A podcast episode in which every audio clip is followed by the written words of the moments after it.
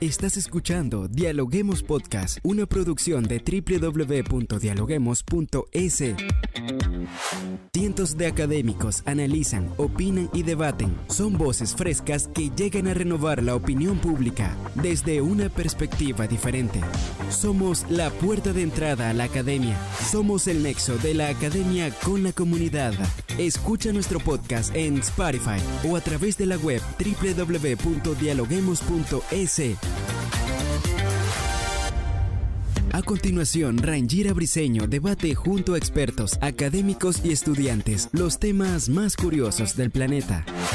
Hola, ¿qué tal amigos? Como siempre le damos la bienvenida a un episodio más de Dialoguemos Podcast. Quien les saluda Rangira Briseño y por supuesto a esta hora encantada de saludar a toda la gente linda que se conecta en el Ecuador y en cualquier parte del mundo a través de la www.dialoguemos.es. Soy Rangira Briseño y estoy lista para dialogar con los académicos de las universidades más prestigiosas del país. En estos días, la información y las imágenes sobre la guerra en curso entre Rusia y Ucrania han copado todos los informativos y las redes sociales. Es inevitable que los niños se enteren y que se asusten y se desorienten. ¿Cómo afecta la guerra a los más chicos? ¿Y de qué manera podemos hacerle frente a las preguntas más curiosas? Hoy lo hablamos en Dialoguemos Podcast. Para ello lo hacemos con Gabriela Moreira Aguirre. Ella es titular de la Cátedra UNESCO de Cultura y Educación para la Paz de la Universidad Técnica Particular de Loja. Bienvenida a Dialoguemos Podcast, Gabriela. Eh, hola, qué gusto, Reinir, estar con usted y pues feliz de, que las personas nos escuchen y podamos un poco reflexionar sobre este hecho que, a todos los seres humanos nos está eh, generando algunos sentimientos y que más que los trabajemos específicamente con nuestros niños y niñas. Así es, Gabriela. Iniciamos analizando y colocando en contexto a nuestra audiencia, porque si bien es cierto, como lo comentaba al principio, la invasión de Rusia a Ucrania y la escalada que se ha tomado este conflicto ya es, eh, tiene mucha, mucho contexto en redes sociales, en medios de comunicación, y pues nuestros niños han estado viendo este conflicto de primera mano en algunos, eh, como bien lo comentaba, en algunos medios de información. Entonces, entendiendo esto, ¿cómo le podemos comentar o cómo podemos hablar con nuestros niños sobre la guerra? ¿Qué responder? ¿Qué no? ¿Qué piensa usted desde su punto de vista? Bueno, yo creo que igual a nosotros como adultos nos resulta difícil, eh, no es un tema fácil para nosotros abordarlo, ¿no es cierto? Y mucho más desde este rol como educadores que somos a la vez, ¿no es cierto?, en nuestra casa. Entonces, eh, nos, como cuando estaba empezando, le digo, nosotros nos vimos afectados por, por el conflicto eh, y los niños pues también de cierta manera, porque están a nuestro alrededor, perciben lo que, lo que ven de, de diferentes edades, lo hablábamos, ya los niños tienen acceso directo a las informaciones.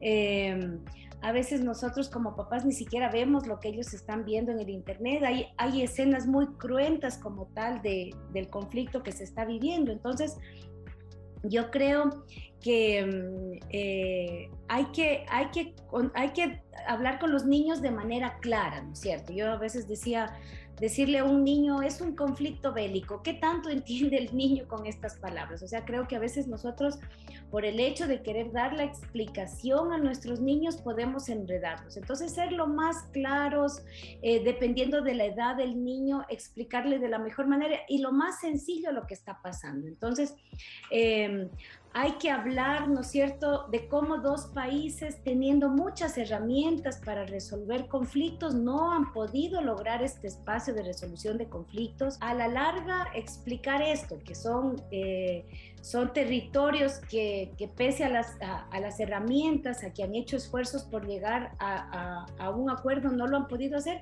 También a la larga, los padres de familia podríamos utilizarlo como una herramienta de aprendizaje eh, y de enseñanza para los niños, ¿no? Porque nos permite a los niños eh, contextualizarlos y ponerlos en una situación de cómo ellos eventualmente resolverían los conflictos, ¿no? Uno, eh, uno tiene que identificar qué tipo de información han recibido los niños. Por ejemplo, eh, yo le comentaba que yo tengo una niña pequeña y, y, ella del contexto de lo que nosotros hablábamos entre adultos, eh, me comenzó a decir, mamá, no quiero que hablemos más de la guerra, ¿no? Entonces, claro, como que hay momentos en los que nosotros, los niños están cerca, ellos absorben todo, de la manera como les, des, como, qué es lo que nosotros compartimos, también puede generarles ansiedad a ellos y muchísima miedo, incertidumbre, ¿no? Entonces, es importante validar esos sentimientos, explicarles, eh, es, es, verdad que ellos, si uno se siente así, imagínense los niños sin conocer, ¿no es cierto?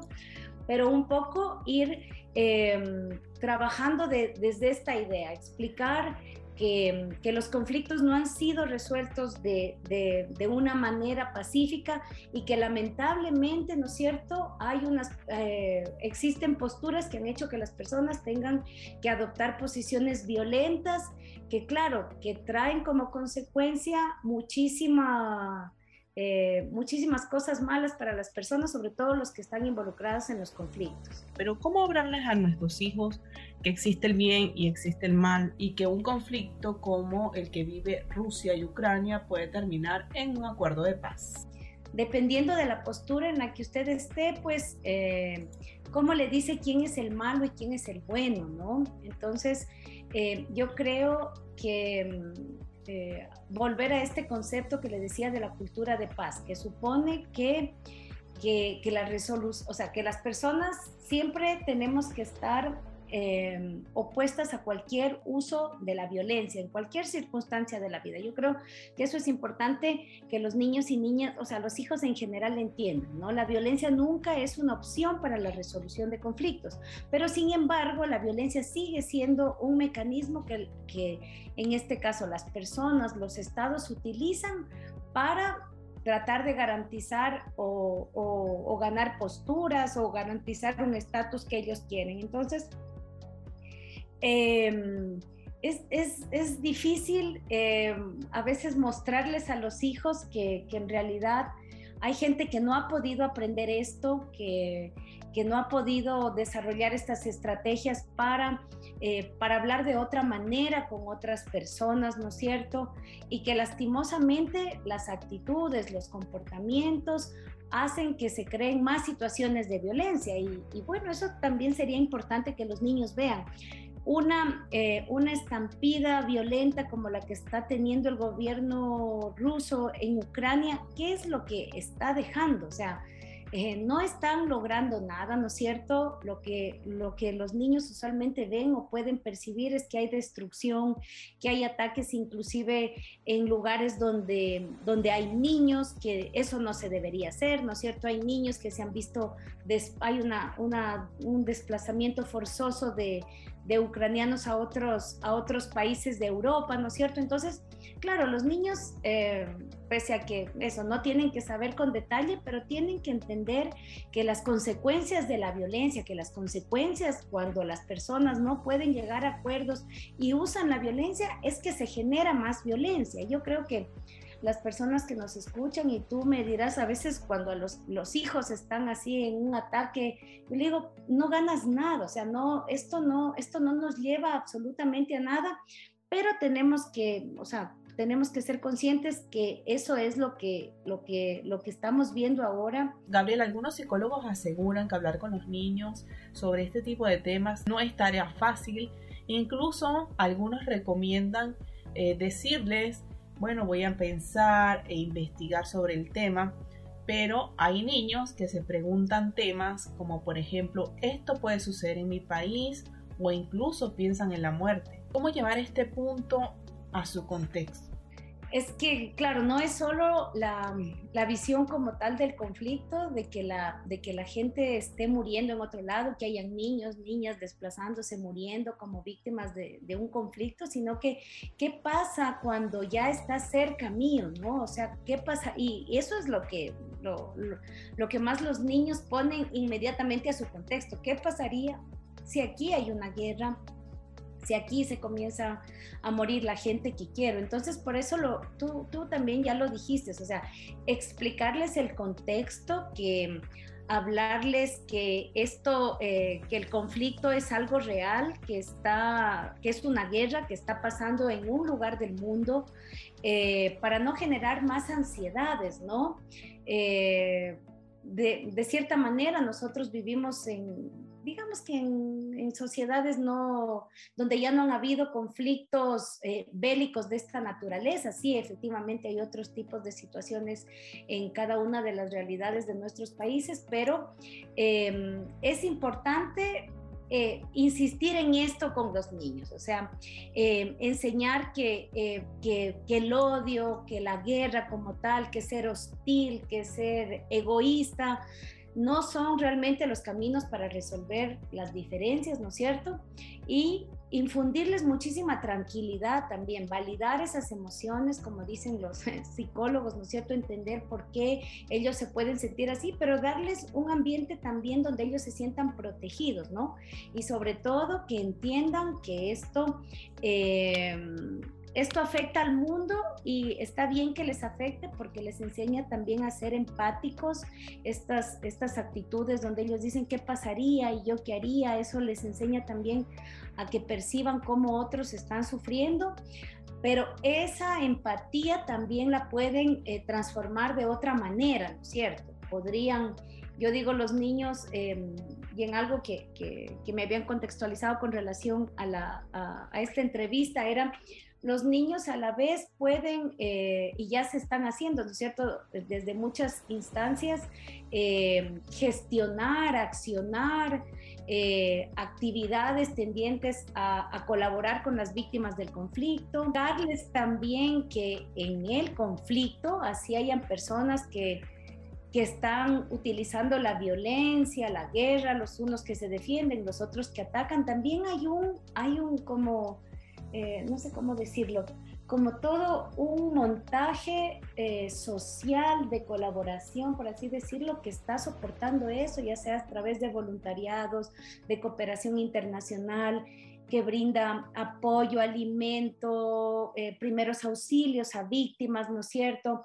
Todas las iniciativas que hay a nivel mundial, ¿no es cierto?, que logran gestionar que de cierta manera las, eh, las consecuencias eh, terribles como tal del conflicto eh, en algo se vean apaleadas, en algo, ¿no? Por ejemplo, en el caso del Ecuador, ya se están desarrollando campañas de solidaridad para ayudar a las víctimas de este conflicto, pero ¿cómo nosotros sumarnos a una campaña de este tipo con, con nuestros hijos y mostrarles a ellos que también dar, dar ese granito de arena puede ser un aporte, así como bien usted lo comentaba, si estemos lejos. Pues mira, yo creo que, claro, que es súper importante porque los hijos aprenden de uno primero. Aprenden de uno lo que uno dice eh, y lo que uno hace, ¿no? Entonces, eh, habría nosotros como papás identificar si hay eh, algunas actividades específicas de apoyo, ¿no es cierto?, para las víctimas de, del conflicto de, de, es, del conflicto bélico entre Ucrania y Rusia, ¿no es cierto?, ver cómo se puede colaborar. Y, o sea, ahora que usted me preguntaba, me viene a la mente que, que, tal vez lo que también nosotros como papás debamos hacerles, enseñar a nuestros hijos y hacerlos que participen más activamente, es que en nuestro país, en nuestra realidad, hay muchas situaciones eh, muy también difíciles, ¿no? Eh, en las cuales tal vez nosotros podríamos ayudar de manera más directa, ¿no? Porque estoy pensando... Eh, físicamente cómo sería, digamos, el envío de algo a Ucrania, Rusia. Seguramente hay cómo hacerlo a través de campañas de organizaciones internacionales y todo. Pero también eso, esto yo creo que nos permite reflexionar con los niños y niñas que, que también alrededor de nosotros hay muchas situaciones en las cuales nosotros eh, podríamos colaborar, ¿no? Em, hay temas de, desplazados, de, comunidades indígenas, hay temas de los movimientos migratorios. Aquí en Loja, en nuestra provincia, hay un número importante de, venezolanos que todavía siguen, pese a que ya se van estructurando en muchas redes de apoyo. Hay mucha gente en condición eh, ellos también han huido, por así decirlo, de un conflicto, de una situación lamentable, ¿no? Y también podríamos enseñar a nuestros hijos a identificar eso, que en nuestras realidades más cercanas hay personas que necesitan y también huyen de ciertos tipos de conflictos. Seguramente no sean como el conflicto bélico en Ucrania y Rusia, pero ya huyen de situaciones donde han tenido que salir de, su lugar de origen para tratar de buscar unas mejores condiciones de vida. Entonces, también desde aquí podemos unirnos a iniciativas que ya hayan eh, estructuradas o hacer pequeñas actividades con nuestros hijos, pero para que ellos eh, entiendan que se puede ayudar en realidad en, para, en cualquier parte del mundo. Lo más importante que ellos eh, acepten o entiendan que, que, que se puede ayudar pero yo pensaría que nosotros también el gran aprendizaje para nuestros niños es hacerles reflexionar sobre lo más cercano a nosotros, porque es em, a partir de eso que también podemos incidir de una manera muy positiva en, en cómo ellos se estén educando. Bien, Gabriela, excelente reflexión la que hicimos el día de hoy y esperemos que, bueno, nuestros oyentes pongan en práctica cada uno de los consejos que hablamos en este programa el día de hoy. Así que muchas gracias por acompañarnos en Dialoguemos Podcast. Muchas, muchas gracias. Un saludo a todos. Gracias por escucharnos. No se olviden de seguirnos en nuestras redes sociales, Facebook, Twitter e Instagram como Dialoguemos Info y visitar nuestra página web dialoguemos.es. Soy Rangira Briseño y seguimos dialogando en podcast. Esto fue Dialoguemos Podcast. Escucha todos los programas de Dialoguemos Podcast en www.dialoguemos.es. Suscríbete para no perderte ningún episodio. Estamos en Spotify. Sigue escuchando Dialoguemos Podcast, el nexo entre la academia y la comunidad.